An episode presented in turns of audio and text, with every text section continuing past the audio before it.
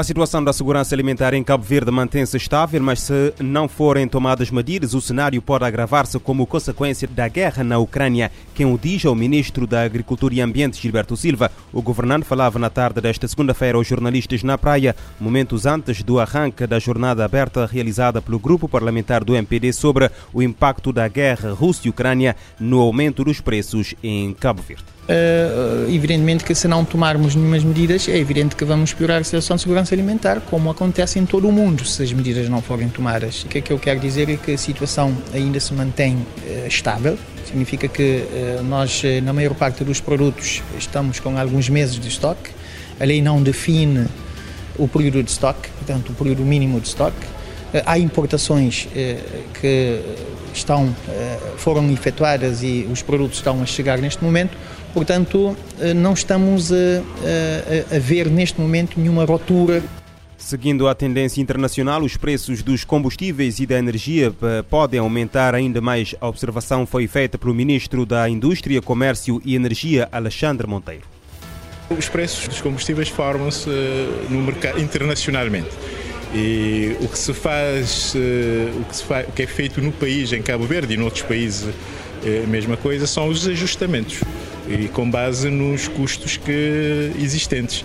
E, nomeadamente, um país como Cabo Verde, que é um país eh, insular e distante dos principais portos, digamos, de importação dos produtos combustíveis, e depois uh, características também arquipelágicas, com encargos de distribuição a nível interna, que envolve transporte marítimos, envolve transportes terrestres, pipelines, etc. Portanto, tudo isso são fatores que encarecem encarece e tornam combustíveis caros. E, e, e, o governo tem mesmo esta, já estamos a passar uma sequência. É preciso ter em conta que eh, o resultado de hoje, o que vivemos hoje, é consequência de um conjunto de, de crises. O primeiro-ministro disse este fim de semana que o governo vai anunciar ainda esta semana as medidas tomadas no gabinete da crise para mitigar o aumento dos preços dos produtos de primeira necessidade face à instabilidade internacional. O Fundo Internacional para o Desenvolvimento Agrícola das Nações Unidas adverte que o impacto do conflito na Ucrânia já afeta o Oriente Médio e o Norte de África e continua a alastrar-se pelos países mais vulneráveis. Cabo Verde completou um mês sem qualquer óbito por complicações associadas à Covid-19, dados divulgados na tarde desta segunda-feira pelo Diretor Nacional da Saúde, Jorge Barreto, na habitual conferência de imprensa de balanço da propagação do novo coronavírus no país. Eh, Barreto reforça a importância da imunização contra a Covid-19 para quem ainda não tem o esquema inicial de vacinação completo. Ou seja, as pessoas que só tomaram uma dose de vacina num esquema de duas doses devem procurar uh, os postos de vacinação para fazerem a segunda dose, porque assim vão estar mais protegidas. As pessoas que já fizeram o esquema inicial completo se já têm mais de três meses que, que o fizeram, devem também fazer a dose de reforço, porque o que nós constatamos é que se a pessoa tem a sua vacinação em dia, ela estará mais protegida. Cabo Verde voltou a 6 de março à situação de alerta, o menos grave de três níveis, mantendo atualmente o nível mínimo de restrições devido à pandemia da Covid-19, deixando de ser obrigatório a utilização de máscara na via pública. O Tribunal da Comarca da Praia decretou a apresentação periódica às autoridades e interdição de saída do país a um homem de 32 anos detido na última sexta-feira, suspeito da prática de um crime de homicídio. Em nota de imprensa emitida na tarde desta segunda-feira, a Polícia Judiciária refere que o crime ocorreu em agosto do ano passado na localidade de Palmarejo, Monte Vermelho. A vítima é uma mulher de 29 anos de idade. A PJ refere que, na sequência da investigação, o Ministério Público ordenou a detenção do homem fora de flagrante de delito como principal suspeito do eh, crime. Na Boa Vista, o tribunal aplicou prisão preventiva ao indivíduo de 30 anos pela prática de dois crimes de abuso sexual de menor com penetração contra uma menor de 15 anos que ficou uh, grávida. De acordo com a comunicação feita ontem pela PJ, o homem foi detido fora de flagrante delito em cumprimento de um mandado do Ministério uh, Público.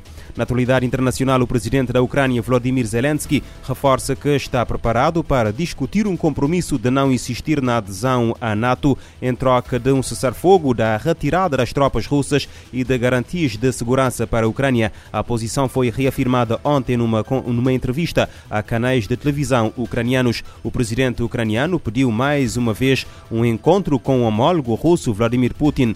Vladimir Zelensky entende que sem uma reunião será impossível possível determinar se a Rússia eh, tem intenções de colocar um ponto final na guerra. Zelensky adianta ainda que Kiev está preparada para discutir o estatuto da Crimeia e da região de Donbass eh, tomada por separatistas pró-Rússia após um cessar-fogo e garantias de segurança. A Rússia lançou a 24 de fevereiro uma ofensiva militar na Ucrânia que causou mais de 900 mortos e quase 1.500 feridos entre a população civil, incluindo mais de 170 crianças. A guerra já provocou a fuga de mais de 10 milhões de uh, pessoas.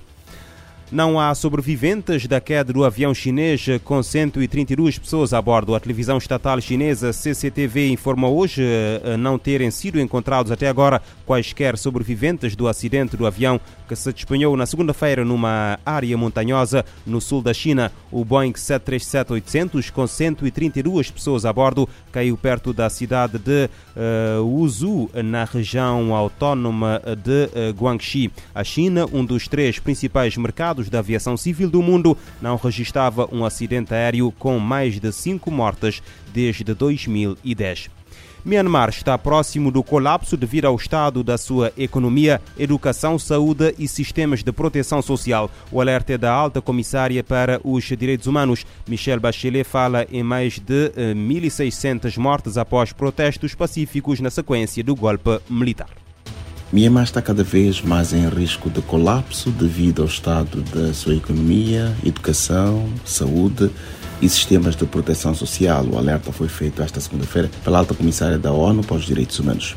Uma atualização apresentada na 49ª sessão do Conselho de Direitos Humanos em Genebra Michel Bachelet destaca que os direitos humanos do povo de Myanmar estão em profunda crise 13 meses após o golpe militar de 1 de fevereiro de 2021. Em relação ao sistema sanitário, Bachelet enfatizou que chamou de consequências arrasadoras para a resposta à Covid-19 em Myanmar mais de 14 milhões e 400 mil pessoas precisam de ajuda humanitária. O Programa das Nações Unidas para o Desenvolvimento PNUD prevê que o efeito de pandemia e de golpe empurrem quase metade da população birmanesa à pobreza em 2022.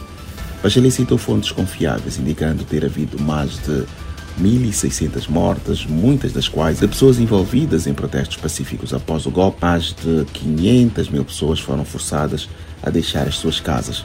Michelle Bachelet mencionou estatísticas da Organização Mundial da Saúde, OMS, dando conta de pelo menos 286 ataques a instalações e a profissionais do setor desde fevereiro de 2021.